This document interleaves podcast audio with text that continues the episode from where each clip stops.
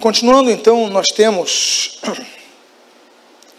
primeiro tipo de autoridade, o primeiro nível de autoridade, lembrando, esses níveis são tratados de cima para baixo, do maior dos graus de autoridade para o menor deles. E dos sete níveis existentes de autoridade, nós temos a autoridade soberana. Eu gosto desse texto, do Salmo 103, versículo 19, que diz: O Senhor estabeleceu o seu trono nos céus e o seu reino domina sobre tudo. Absolutamente tudo está sob domínio de Deus. Se alguém recebe autoridade, recebe uma parte da autoridade, um, um pedaço da autoridade, porque toda autoridade é de Deus. Por isso que é chamada de autoridade soberana ou autoridade imperial. Esse nível de autoridade é exclusivo a Deus. Ninguém mais pode jamais alcançar esse nível de autoridade. Eu cito dois textos aqui, o de Gênesis 17, 11 e o de Marcos, capítulo 10, versículo 27. O 17, 11 diz: Quando atingiu Abraão a idade de 99 anos, apareceu-lhe o Senhor e disse-lhe: Eu sou o Deus Todo-Poderoso, anda na minha presença e ser perfeito. Não, ele não se apresentou como Deus parcialmente poderoso. Quer lembrar os irmãos que dos atributos de Deus, Todos eles, dos que nós sabemos, são aqueles que nos foram revelados pela Sua palavra, sendo que grande parte destes atributos divinos são nos revelados pelo próprio Deus, como ele assim se apresentou a Abraão. O outro texto, que se encontra em Marcos 10, 27, nós lemos: Para os homens é impossível, contudo para Deus não, porque para Deus tudo é possível. Então não há nada que possa limitar Deus, senão o alto limite imposto por si próprio, quando ele decide não fazer algumas coisas, permitir o próprio rumo das coisas. Então, nós temos que compreender que o poder de Deus, ele é ilimitado. Agora, esse ilimitado poder de Deus, ele se manifesta de duas formas, duas expressões latinas. Potentia Dei, absoluta e potentia dei ordinata. São termos latinos. E o potentia dei absoluta, nós lemos sobre o poder absoluto de Deus, que nada, é aquilo que nós falamos, o absoluto é o absoluto. Nada pode limitar a Deus, nada pode restringir a vontade de Deus de se manifestar, nada. Então nós temos esse texto de Gênesis capítulo 1, por exemplo. No princípio criou Deus os céus e a terra. Nós temos esse texto, e tem vários textos aqui, eu coloquei só dois. 32, ah, Jeremias 32, 17, que nós lemos: Ah, Senhor Deus, eis que fizeste os céus e a terra com teu grande poder, e com teu braço estendido, coisa alguma te é demasiadamente poderosa. É um poder absoluto de Deus para criar todas as coisas, sejam invisíveis, sejam visíveis, seres animados e criações inanimadas, não importa, na terra ou nos céus, tudo ele cria, tem poder para todas as coisas. Ninguém pode atingir esse nível. Ninguém.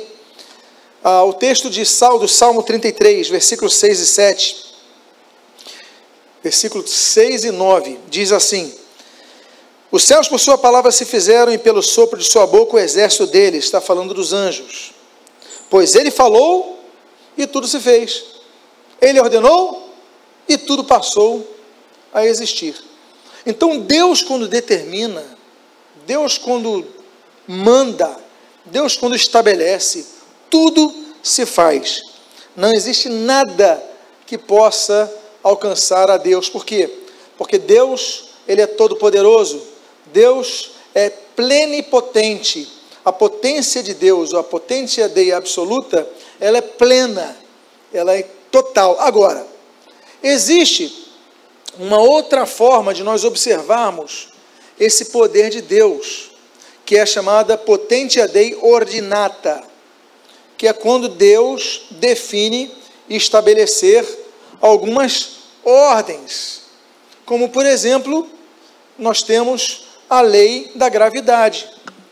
Então você é um servo de Deus, consagrado ao Senhor, você é uma pessoa íntegra, correta, aí você sobe no último andar do prédio mais alto da cidade e você fala: Bom, eu tenho minha Bíblia aqui na mão direita, eu sou, tenho tal cargo na igreja, sou há muito tempo crente, agora vou me jogar, que Deus então vai mandar os anjos me segurar. Ele se joga e o que acontece? Ele cai e morre. Mas por que, que isso aconteceu? Porque Deus estabeleceu ordem na terra e para colocar ordem nas coisas, uma das leis que ele colocou da natureza é a lei da gravidade. Se o homem se jogar lá de cima, ele vai cair vai morrer. Deus pode, pode, pelo seu poder pleno, mandar os anjos. Ele pode, pelo seu poder pleno, fazer com que a pessoa caia e só se machuque, quebre alguns ossos. Ele pode fazer com que a pessoa não quebre nenhum osso e ele pode fazer com que a pessoa caia e sai andando. Ele pode fazer. Agora, ele determinou a lei da gravidade, e essa lei diz: se você não tem asas, você vai cair e vai morrer, dependendo da altura. Até um, a nossa frágil constituição humana, você pode tropeçar numa pedra, cair e morrer. Então, Deus coloca limitações. Agora, Deus pode dar ordem nas leis que ele instituiu como ordem à sua criação? Pode. Ele pode dar ordens à natureza, ele pode dar ordens e fazer intervenções, como nós temos em vários casos. Por exemplo, alguns casos de Deus uh, intervir na natureza. Nós temos esse texto aí, do Salmo de número 107. Ah, pois ele falou e fez levantar o vento tempestuoso, que elevou as ondas do mar, fez cessar a tormenta e as ondas se acalmaram. Ou seja, Deus pode mandar vir a tempestade e Deus pode mandar a tempestade cessar. Não é isso que Jesus fez no mar da Galileia? Jesus não deu ordem e fez-se bonança. Então, Deus pode intervir. Agora, isso é uma intervenção, não é uma norma, porque Deus coloca normas através da sua vontade. Então nós aprendemos outra coisa.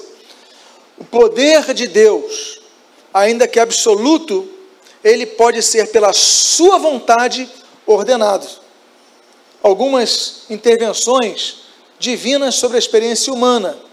Nós temos, por exemplo, o texto de Tiago, capítulo 4, versículos 13 a 15. Atendei agora, vós que dizeis, hoje ou amanhã iremos para a cidade tal, e lá passaremos um ano, negociaremos e teremos lucros. Vós não sabeis o que sucederá amanhã. O que é a vossa vida? Sois apenas como neblina que parece, que aparece por instante e logo se dissipa. Em vez disso, devias dizer: se o Senhor quiser, não só viveremos, como também faremos isto ou aquilo. Porque a nossa vida está nas mãos de Deus. Deus te determina. Deus pode mudar o nosso caminho. Se Deus intervir, muda-se tudo. Eventuais intervenções, por exemplo, de Deus no mundo angelical. Nós temos, por exemplo, o texto de Daniel, capítulo 4, versículo 35. Segundo a sua vontade, ele opera com o exército do céu e os moradores da terra.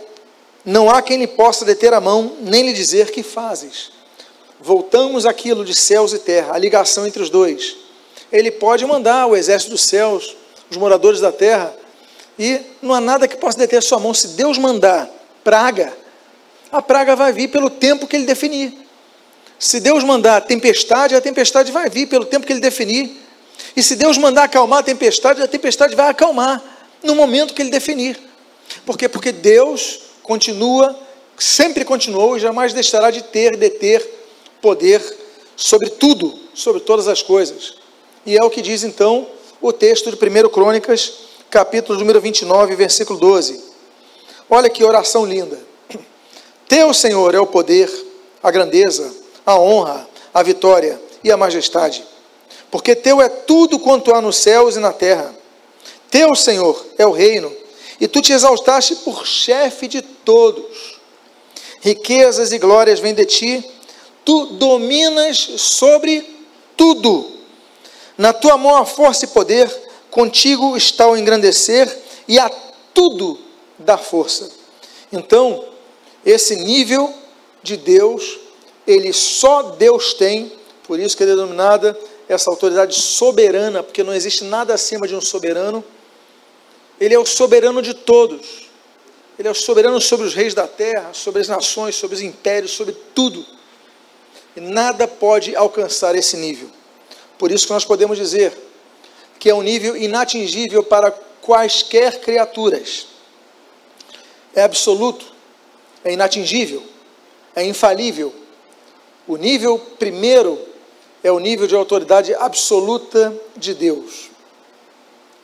Qualquer que almeje ultrapassar esse nível, qualquer um, qualquer ser, já está incorrendo no terrível pecado, como por exemplo, Satanás arvorou-se em tentar desejar. O texto que nós já lemos, eu vou relê-lo aqui, de Isaías 14, de 12 a 14, diz: Como caíste do céu, ó estrela da manhã, filho da alva, como foste lançado por terra. Tu dizias no teu coração: Eu subirei ao céu, acima das estrelas de Deus exaltarei o meu trono, subirei acima das mais altas nuvens e serei semelhante ao Altíssimo. Olha só que coisa! Eu serei semelhante ao Altíssimo. Quem pode ser semelhante ao Altíssimo? Então isso atirou Satanás do céu, essa presunção pecaminosa de tentar ser acima do que ele era. Agora, Deus é o Deus Trino, Deus Pai, Deus Filho, Deus Espírito Santo. E autoridade soberana na igreja. Lembrem-se que nós falamos anteriormente da autoridade que Jesus concede à igreja. Mas a igreja não detém toda a autoridade. A igreja detém autoridade sobre todos os poderes demoníacos, por exemplo, nessa terra. A igreja tem autoridade de ser livre das garras do diabo. O maligno só toca se Deus permitir, mas ele não está sujeito ao maligno, está sujeito a Deus. Agora, a autoridade soberana na igreja é exclusiva à pessoa de Jesus Cristo. Quando Paulo escreve aos Efésios, ele registra a respeito disso.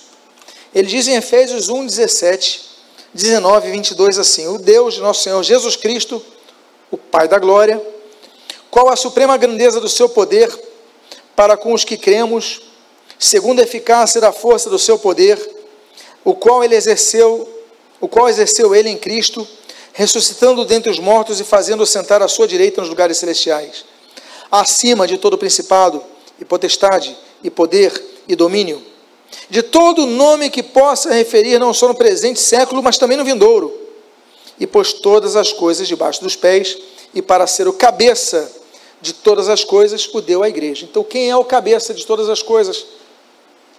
Nós somos o corpo de Cristo. Mas quem é o cabeça do corpo de Cristo? Um só. Quem? Jesus. Então, Jesus é o cabeça. Jesus detém toda a autoridade então acima de todos. Agora, existe um texto que Jesus, então, já, já mencionamos aqui, anteriormente, que Jesus, então, ressurreto, se aproxima dos discípulos e diz: Toda a autoridade me foi dada no céu e na terra. É por isso que o apóstolo João, ele, quando na ilha de Patmos, tem uma de suas visões, no capítulo 19, ele vê uma grande inscrição no versículo 16 que diz que Jesus é o Rei dos Reis e Senhor dos Senhores. O que, que ele quer dizer? Que ele tem, detém autoridade soberana. Não há nada acima de Jesus. Não há reis, não há imperadores, não há governadores, presidentes, não há nada, não há pastores, não há bispos, não há papas, não há diáconos, cardeais, nada está acima da autoridade soberana de Jesus. Então, qual é o primeiro nível de autoridade? Autoridade soberana. Muito bem. Alguém pode me dizer qual é outro nome para autoridade soberana? Autoridade imperial. Muito bem, vocês estão de parabéns. Vamos ao segundo nível de autoridade. E o segundo nível de autoridade é denominada de autoridade verais, também chamada de autoridade constitucional. O que é autoridade verais? É a expressão da vontade divina. Ela é observada, a Bíblia, a palavra de Deus, como bússola para que orienta os caminhos dos filhos de Deus. Nós temos o Salmo 119, 105, que diz: Lâmpada para os meus pés é a tua palavra e luz para o meu caminho. Se nós não tivermos a lâmpada no meio da noite, nós nos perderemos, não chegaremos a lugar nenhum. Por isso que devemos estar submissos a essa autoridade, porque debaixo da autoridade da palavra de Deus, nós chegamos no caminho certo.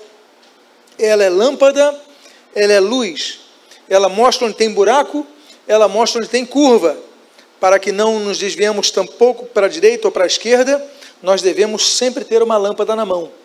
Se não tivermos a palavra, nós erraremos. Por isso que a palavra, ela é um diferencial, é a nossa constituição. Um dos textos bíblicos que atribui ao autor da palavra de Deus, ah, mas nós sabemos, 40 escritores diferentes, contextos diferentes, idiomas, três idiomas diferentes, tudo isso vocês, informações vocês sabem. Palavra de Deus, um livro com dois testamentos, 66 livros, 1189 capítulos, 31.102 versículos, 373.369 é, palavras. Isso você já sabe, essas informações nós temos. Agora, uma coisa que todos devem saber é que a palavra de Deus, a Bíblia, a palavra que nós temos, ele é a expressão da vontade de Deus, é a expressão genuína da vontade de Deus. E o autor único é o Espírito Santo.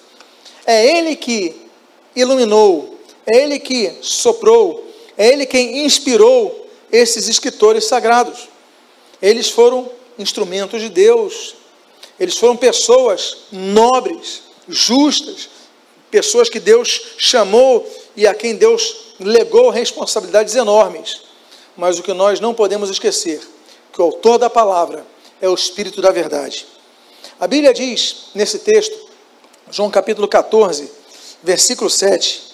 O Espírito da 17, o Espírito da verdade, que o mundo não pode receber, porque não o vê, nem o conhece. Vós o conheceis, porque ele habita convosco e estará em vós. Há outros textos aqui, como de João capítulo 16, versículo 13, mas que falam então da palavra da verdade. Uma vez que o Espírito da verdade inspirou homens a escreverem a palavra de Deus, e escrever a verdade de Deus, então essa autoridade é chamada de autoridade constitucional, porque está escrita, é o nosso delimitador, também é chamada de autoridade escrita, porque essa Constituição está escrita, ok? Isso é importante por quê? Porque depois nós vamos entrar no terceiro nível de autoridade, que é um terceiro nível de autoridade que não está escrita. Então nós temos primeiro nível, autoridade soberana, o segundo nível, autoridade ver, é, verais ou constitucional ou autoridade escrita. E depois nós vamos para o terceiro nível. Agora, nós devemos ter muito cuidado. Por quê? Porque nós devemos sempre colocar a palavra de Deus como o nosso, o nosso referencial da verdade. O Senhor Jesus diz ali em Mateus 22, 29, errais não conhecendo as Escrituras e nem o poder de Deus. Há pessoas que só querem conhecer o poder de Deus, não conhecem as Escrituras, Jesus falou, errais. Há pessoas que somente conhecem a palavra de Deus, mas não conhecem o poder de Deus, a estes Jesus também diz, errais. Errais não conhecendo as Escrituras e nem o poder de Deus. Eu gosto muito dessa ordem. Né? É, a escritura é fundamental e poder e as experiências espirituais também são fundamentais para a vida do cristão. para que não sejamos aqueles cristãos que não acreditam em nada, são estéreis conhecedores da palavra, como muitos aí religiosos estéreis existem. Nós devemos conhecer a palavra e o Deus da palavra. Pois bem, a Bíblia diz no texto de Josué, capítulo 1, versículo 8: Não cesses de falar deste livro da lei, antes medita nele dia e noite, para que tenhas cuidado de fazer segundo tudo quanto nele está escrito. E então farás prosperar o teu caminho e serás bem sucedido. Você quer um dos, do, dos, dos caminhos para você ser bem sucedido espiritualmente nas batalhas espirituais da sua vida? Esse é o texto, esse é um dos textos. Não cessar de falar do livro, não deixar de meditar no que está escrito. Ou seja, ele fala de nós falarmos, aí nós temos o ensino, nós temos o discipulado, nós temos a evangelização, falar do livro. E nós temos, então, isso é o externo, é levar o livro a outros. E nós temos o segundo ponto que é colocado nesse texto, que é o interno, meditar na palavra. Tem pessoas que ensinam, tem pessoas que pregam, tem pessoas que evangelizam, mas não lê a Bíblia em casa. Tem pessoas que não estudam a Bíblia em casa, tem pessoas que não meditam a Bíblia em casa. Então esse texto é um alerta. Pregue sim, ensine sim, discipule, evangelize, faça tudo isso, mas medite na palavra, dia e noite, a todo momento esteja meditando na palavra. É por isso que é importante lermos a Bíblia, ouvirmos a Bíblia, ouvirmos, aí você ouve louvores durante o dia, está ouvindo a palavra, você está sempre, sempre atento a tudo que a palavra de Deus estiver, é, tudo onde a palavra de Deus estiver permeando, então você seja uma pessoa atenta a isso, por quê?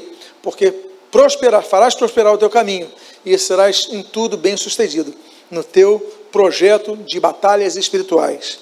Agora, a Bíblia está acima de toda autoridade humana. Volto a dizer, acima de toda todo líder.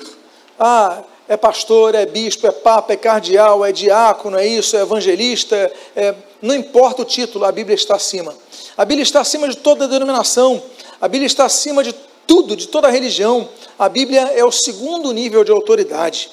A Bíblia não foi criada por homens, foi criada por Deus. Homens escreveram a Bíblia, mas foram soprados pelo Espírito de Deus, inspirados pelo Espírito de Deus.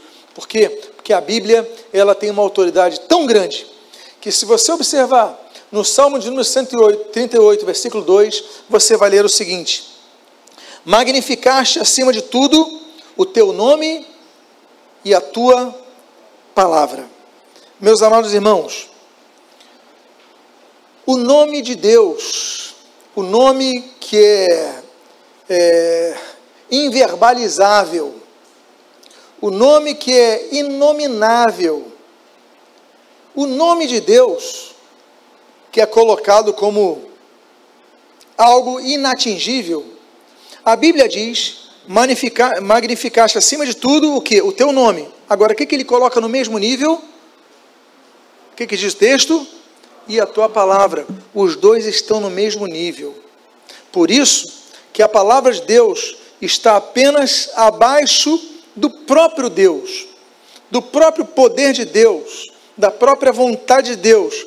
Agora, aquilo que aprove a Deus, Deuteronômio 29, 29, que nós saibamos, aquilo que determinou Ele que nos fosse revelado, então Ele colocou na Sua palavra.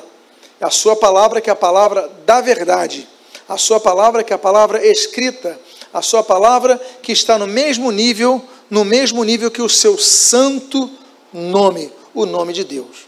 Então, eu gostaria de perguntar mais uma vez aos irmãos: qual é o primeiro nível de autoridade? Autoridade soberana. Qual é o segundo nível de autoridade? Verás, que também tem um outro nome como autoridade com ou autoridade. Vocês estão de parabéns. Muito bom.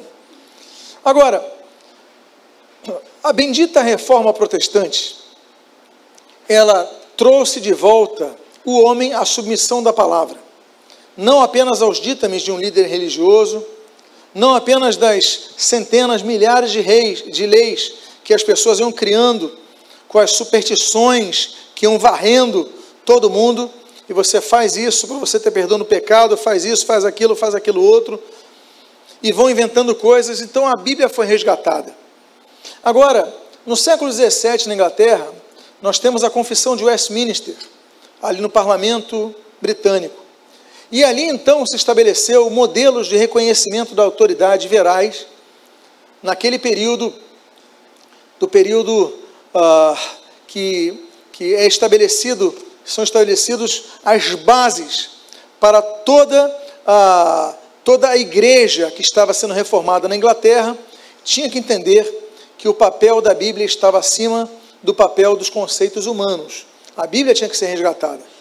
E três diretrizes são importantíssimas daquele, daquele, daquele, daquela, daquele catecismo de Westminster. Então nós temos três da confissão de fé de Westminster, nós temos três regras sobre a Bíblia. A primeira delas, nada contrário às escrituras pode ser verdadeiro. Então, se as escrituras dizem que Jesus voltará e alguém diz que Jesus não vai voltar, então a pessoa está mentindo, não é verdade. Se a Bíblia diz que só Jesus é o caminho, a verdade e a vida, e ninguém vê ao Pai senão Ele, e alguém diz que Maria também é o caminho, alguém diz que as boas obras são o caminho, então você não pode considerar, tem que considerar o que diz a Bíblia. Então, na confissão de Westminster, nós temos esse primeiro ponto. Nós temos um segundo ponto, que diz, um segundo artigo, nada que seja acrescentado às Escrituras pode ser obrigatório. Então as Escrituras vêm, nós fazemos comentários, nós criamos regras, nós interpretamos e ensinamos a nossa interpretação. Bom, eu não sou obrigado a seguir isso. Por quê? Porque isso é uma interpretação. Nós devemos ver o ensinamento geral das Escrituras. O que eu tenho que me submeter é às Escrituras Sagradas, porque eles são o segundo nível de autoridade. O terceiro artigo diz: todos os crentes são responsáveis diante de Deus para pesquisarem as Escrituras, a fim de verificarem se o que está sendo dito pelos líderes da igreja é verdadeiro. Que maturidade a Assembleia de Westminster. Que maturidade, porque eles dizem: olha, se o líder falar algo, todos os membros devem até a Bíblia para verificar se o que ele falou está em concordância com a Bíblia. E isso, mal comparando as épocas e os contextos, é exatamente o que diz o livro de Atos dos Apóstolos, capítulo 17, quanto aos bereanos, no versículo 11, que diz: Ora, estes de Bereia eram mais nobres do que os de Tessalônica, pois receberam a palavra com toda avidez, examinando as Escrituras todos os dias, para ver se as coisas eram de fato assim. Quando os apóstolos Paulo e Silas trouxeram a mensagem evangélica aos cristãos de Bereia, nós temos então essas advertências e esses cuidados que os bereanos tinham. Olha, a gente considera vocês, mas queremos ver se o que vocês dizem é o que se ensina na palavra. Se vocês notarem na frente das suas poltronas, existe um bloquinho de anotação, vocês estão vendo? E se vocês notarem, cada poltrona desse templo tem um braço para você escrever. Você também está anotando isso? Qual é o objetivo? O objetivo é que todo mundo anote o que está sendo pregado, para que em casa possa conferir, para ver que o que, se, o que sai desse púlpito está de acordo com a palavra de Deus. Por quê? Porque se não estiver de acordo, você tem a obrigação de não considerar o que está escrito aqui o que está sendo pregado aqui, seja por mim, seja por qualquer pastor, qualquer pregador, qualquer evangelista, ou mesmo, como diz o apóstolo Paulo em Gálatas 1,18, que um anjo do céu apareça e ensine outro evangelho que vá além deste, então que seja anátema, que vocês considerem sempre a palavra de Deus acima do pregador. Isso é o que nós devemos fazer. Por quê? Porque abaixo de Deus está a sua palavra, e a sua palavra está acima dos homens. E aí nós temos então esse texto que todos conhecem sobre a autoridade e a inspiração da palavra de Deus. Toda a escritura é inspirada por Deus. Segundo Timóteo 3, 16 e 17. Toda a escritura é inspirada por Deus e útil para o ensino, para a repreensão, para a correção, para a educação na justiça, a fim de que o homem de Deus seja perfeito e perfeitamente habilitado para toda a boa obra. Então nós devemos entender que a palavra de Deus revelada, ela nos capacita a termos uma percepção espiritual das coisas, a tal ponto de que possamos dividir entre o que é vontade humana e o que é vontade de Deus, discernir o que é alma e o que é espírito. E é o que o texto de Hebreus, capítulo 4, versículo 12, nos ensina. Porque a palavra de Deus é viva e eficaz, e mais cortante do que qualquer espada de dois gumes, e penetra até o ponto de dividir alma e espírito, juntas e medulas, e é apta, é apta para discernir os pensamentos e propósitos do coração. Esse propósito do coração vem de Deus. Deus depositou ali. Esse propósito do teu coração não vem de Deus. Não foi Deus que depositou ali. Foi a sua carne, foi o inimigo, né? mas não foi Deus. Quanto mais nós conhecemos a palavra, mais ficamos sensíveis ao autor da palavra, mais sensibilidade espiritual teremos para dividir alma e espírito, pensamentos que vêm de Deus, pensamentos que não vêm de Deus. Essa capacitação ela nos faz então que nós entendamos que a Bíblia é a expressão da vontade de Deus. Essa boa semente que deve ser lançada em nosso coração. E aí então termino essa parte dizendo o texto de 1 Pedro, capítulo 1, versículos 23 e 25. Pois fostes regenerados não de semente corruptível, mas de incorruptível, mediante a palavra de Deus, a qual vive e é permanente. A palavra do Senhor, versículo 25, porém, permanece eternamente. Ora, esta é a palavra que vos foi evangelizada. Ele vai citar aquele texto, Isaías capítulo 40. Seca-se a erva e cai a sua flor, mas a palavra de Deus permanece eternamente. E ele fala: Esta é a palavra que vos foi evangelizada. Toda a palavra de Deus é inspirada pelo, por Deus.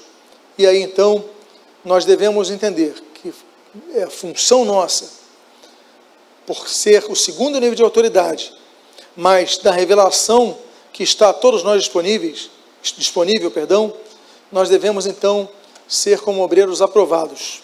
Como diz o texto que eu encerro aqui, esse segundo nível de autoridade, antes de entrar no terceiro, que diz 2 Timóteo 2,15: procura apresentar-te a Deus aprovado, como obreiro que não tem de que se vergonhar, que maneja bem a palavra da a palavra da autoridade verais, a palavra da verdade.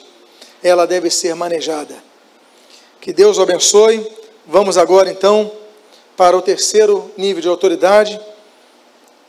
Qual é o primeiro nível de autoridade? Desculpem-me a a insistência, mas isso é importante que nós gravemos. Primeiro nível, autoridade. Segundo nível, autoridade. Terceiro nível, autoridade da consciência. Esse é o terceiro nível de autoridade. Autoridade da consciência. Todas as pessoas estão debaixo do juízo de suas próprias consciências, independentemente do contexto cultural, do contexto social, todo mundo tem noção que é errado assassinar uma pessoa.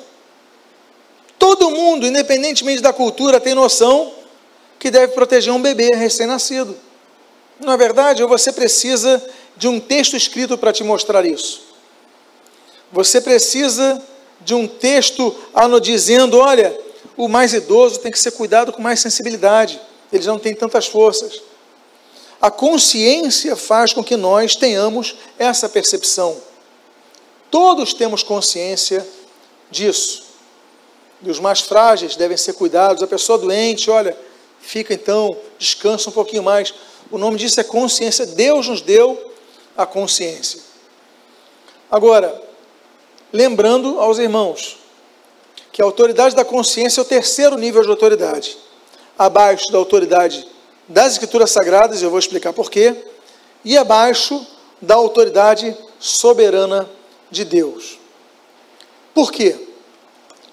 Porque aquele que não é transformado por Deus, não é habitação do Espírito Santo, ele é sujeito às suas paixões. E ainda que, em modo geral, esses exemplos que foram citados aqui, no início desse da autoridade, desse terceiro nível de autoridade espiritual, autoridade de, de autoridade, autoridade de consciência, mas há pessoas que não têm tanta consciência. Assim. Existem pedófilos. Essas pessoas têm alguma consciência porque não foram transformados por Deus. Há pessoas que matam assassinos, que matam pessoas e que dormem tranquilos. Essas pessoas têm sã consciência. Então há pessoas com a consciência deturpada. É por isso que a consciência humana deve ser levada cativa a Cristo, deve estar sujeita à palavra de Deus, deve estar submissa à palavra de Deus. Então, o sujeito que comportava-se assim, quando encontra com Cristo, Cristo o transforma, ele fala: agora eu tenho que me submeter à consciência de Deus, revelada na Sua Escritura. E para isso acontecer, eles têm que ter um encontro com a verdade. Como diz João 8,32: E conhecereis a verdade, e a verdade vos libertará. Só Jesus pode libertar e curar aqueles que têm a consciência, é, não têm a consciência sã. Essa é uma das realidades que o fazem, fazem é, é, começam eles a enxergar. O texto que você vê em tela, de 2 Coríntios, capítulo 4, versículo 3, nos mostra exatamente essa mudança de mentalidade, que envolve a mudança de consciência. Quando nós lemos, por exemplo, em 2 Coríntios 4, 3 a 4, diz assim: Mas se o nosso evangelho está encoberto, para os que se perdem está encoberto, nos quais o Deus desse século cegou o entendimento dos incrédulos, para que não lhes resplandeça a luz do evangelho da glória de Cristo, que é a imagem de Deus. Ou seja, a consciência de muitas pessoas está bloqueada, está cega.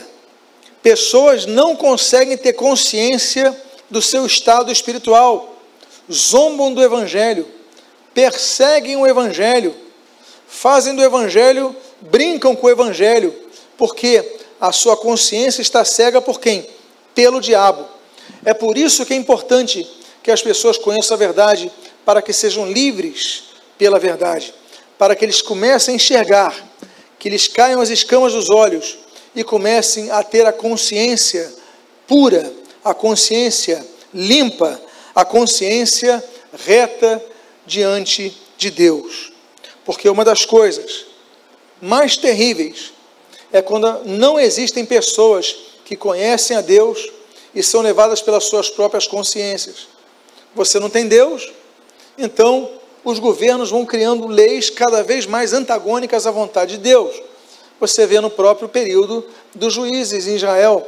A Bíblia diz em Juízes capítulo 21, versículo 25: Naqueles dias não havia rei em Israel, cada um fazia o que achava mais reto.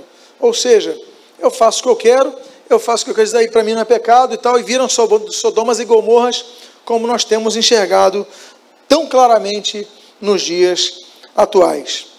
Então nós devemos ter a consciência cativa a Cristo. Nós devemos ter a nossa mente transformada por Deus, para que nós possamos enxergar e ter a consciência plena de fazer o que é certo.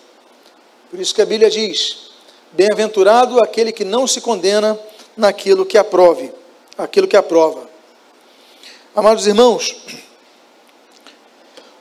o salvo, então, é aquele que tem uma característica. Ele tem a lei da consciência, mas ele leva cativa a sua consciência, o seu pensamento a Cristo. Onde nós lemos isso? Segundo aos Coríntios capítulo 10, versículo número 5. A Bíblia diz: levando cativo todo pensamento à obediência de Cristo. Noema. Noema vem de Noel, que significa consciência, ou seja, levando toda a consciência, eh, todo pensamento à obediência de Cristo. Então, eu tenho pensamento, eu tenho uma vontade, mas espera aí, a vontade de Cristo é outra. Senhor, eu levo meu pensamento a Ti. Eu sujeito meu pensamento a Ti. Lembre-se que nós falamos desde o início, tudo na história humana e na história angelical passa pelo princípio de autoridade. E o princípio de autoridade, ele se alicerça nos fundamentos denominados submissão e obediência. Então nós devemos levar o nosso pensamento a Cristo, a obediência de Cristo, para que nós então possamos servir ao Senhor de maneira integral. A autoridade da consciência nos alerta a nós mantermos, ah, sim, o texto de Romanos 12, claro, versículo 2, essa consciência, inclusive Noel, em grego, significa juízo de valor. Aquilo que nós julgamos pela nossa consciência, isso é certo ou errado. Quando você se converte, você muda. Coisas que você achava certas, você se converteu, você vê agora que são erradas. Todo que se transforma, é transformado por Deus, começa a ter uma nova visão das coisas. Por que, que isso acontece? Porque Jesus nos liberta, liberta a nossa mente, que estava cega pelo diabo. O texto diz, um texto tão lindo, tão forte, tão rico, Romanos 12, 2 diz: E não vos conformeis com este século, mas transformai-vos pela renovação da vossa mente. Olha só, transformai-vos quem deve transformar-se? Quem deve ser essa ação? Transformai-vos, se transformem, transforme você. Cada um de nós devemos transformar nossa mente, levar ela cativa a Cristo, levar nosso pensamento em obediência a Cristo. Pela renovação da vossa mente. O que é renovar? Tornar nova, mais uma vez. Renovar. Porque ela vai empetrecendo ela vai ficando dura, ela vai ficando rígida, ela vai ficando sem vida. E aí nós começamos a ter uma mente nova, enxergando coisas que nós não enxergávamos, vendo coisas que nós não vimos, entendendo coisas que nós não entendíamos. Então, pela renova, transformáveis pela renovação da nossa mente. Para quê? Olha que coisa linda. Experimenteis qual seja boa, perfeita e agradável, agradável, perdão, e perfeita vontade de Deus. A gente consegue entender a vontade de Deus quando a nossa mente está renovada. Autoridade da consciência alerta pessoas a não se omitirem e por isso essas pessoas deixam de pecar. O texto diz de Tiago capítulo 4, versículo 17: Portanto, aquele que sabe o que deve fazer, que deve fazer o bem, e não o faz, nisto está o quê? nisto está pecando. Então a nossa consciência nos faz não nos omitirmos. Eu não posso me omitir agora. Olha, o pessoal está caminhando no pecado. Eu tenho que falar, pessoal, vamos parar aqui. Existem cristãos que às vezes numa conversa, depois do culto, já estão murmurando. Cristãos, às vezes, no colégio, estão falando coisas erradas, indecentes, assuntos. Às vezes, num grupo de pastores, Alguns saem um pouco da linha no que estão falando, alguém tem que alertar, porque senão estamos nos omitindo. Então, o Espírito Santo em nós, na consciência transformada por Deus, na nova mentalidade que é em Cristo, transformada por Deus, então nós, opa, isso tá não está certo, nós não podemos nos omitir. Inclusive, isto será um dos fatores, a autoridade da consciência, que é delimitadora, serão os fatores do juízo.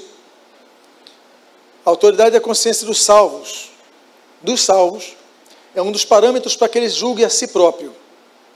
Nós temos ali o, texto, 1 Coríntios, capítulo de número 11, versículo 28 a 32, diz assim: Examine-se, pois, o homem a si mesmo, e assim coma do pão e beba do cálice. Se nós julgássemos, se nos julgássemos a nós mesmos, não seríamos julgados mas quando julgados, julgados somos disciplinados pelo Senhor para não sermos condenados com o mundo. Então, quando nós pegamos o pão e o cálice, nós sempre devemos fazer um auto-julgamento. O que é isso? Consciência. A lei da consciência. Porque senão nós podemos ser julgados. A Bíblia, inclusive, fala que nós podemos nos tornar réus do corpo. E por causa disso, muitos dormem. Então nós devemos ter muito cuidado. E o momento da ceia é um dos momentos que nós nos lembramos de fazer um auto-julgamento. Lei da consciência. A autoridade da consciência proíbe pessoas de exigirem que alguém viole algo da sua própria consciência. E isso é fundamental. Por quê? Porque tem pessoas que gostam de julgar os outros pela sua própria consciência. Não, eu sou mais espiritual que ele. Não, nós somos mais é, ricos espiritualmente do que eles. Eles são ignorantes espirituais, eles são liberais espirituais, eles são perdidos espirituais. E a gente então gosta de fazer esse, por causa da consciência errada que nós temos, nós gostamos de julgar. Mas a Bíblia fala, em Romanos capítulo 14, versículo 15 a 21, que nós devemos ter muito cuidado com a nossa consciência, devemos controlar o nosso tipo de pensamento. A Bíblia diz: Pois se pela tua comida se entristece teu irmão, já não andas segundo o amor. Não faças perecer por causa da tua comida aquele por quem Cristo morreu. Não seja, pois, censurado o vosso bem, porque o reino de Deus não consiste no comer ou beber no beber, mas na justiça, na paz, na alegria do Espírito Santo. Pois quem nisso serve a Cristo agradável é a Deus e aceito aos homens. Não destruas por causa da comida a obra de Deus. Na verdade, tudo é limpo, mas o mal para o homem dar motivo pelo tropeço, pelo comer, de tropeço pelo comer. Bom é não comer carne, nem beber vinho, nem fazer outra coisa em que teu irmão tropece. Então você evita o irmão tropeçar se você vai comer, vai beber algo que vai escandalizar alguém. Não faça isso. Abre mão disso. Então, nós devemos ter uma consciência que não apenas faz bem a nós mesmos, mas que faça bem ao nosso próximo. Por isso que a Bíblia diz: bem-aventurado aquele que é, não é reprovado naquilo que não, não se condena naquilo que aprova. Né? Então, nós devemos ter muito cuidado em relação a isso. Por fim, nenhum pastor, nenhum líder pode exigir que alguém desobedeça a palavra e transgrida a sua sã consciência, a sua transformada consciência, para lhe obedecer. Primeiro que, acima da autoridade delegada do homem, da liderança cristã, dentre as autoridades delegadas, delegadas está a palavra de Deus. Então, o que eu quero dizer com isso? Se um líder espiritual, ele falar para você, olha, eu vou distribuir aqui veneno, tomem veneno, você vai tomar esse veneno? Sim ou não? Mas espera aí, mas se for o teu líder espiritual, você vai tomar veneno, sim ou não? Não. Porque acima do líder espiritual está a tua consciência e está a palavra de Deus, que dizem que isso não é certo. Se o teu líder espiritual manda você fazer uma coisa errada, como nós vemos tantas lideranças, a liderança fala: não, eu sou um príncipe do reino dos céus aqui e eu quero é, ter todas as mulheres da minha igreja à minha disposição. Aí você fala: eu tenho que obedecer ele porque ele é o líder da minha igreja. Você vai obedecer? Não, por quê? Acima desse líder, que é o quarto nível de autoridade, autoridade delegada, está a autoridade da consciência e a autoridade da palavra de Deus. Então, toda obediência, ela deve ser submissa às autoridades que estão em níveis superiores. A autoridade da consciência, acima da autoridade da consciência, a autoridade da palavra de Deus que é o extrato do primeiro nível de autoridade, que é a autoridade de Deus. Então, meus irmãos, hoje nós vamos pausar por aqui, e o meu desejo é que Deus te abençoe rica e abundantemente.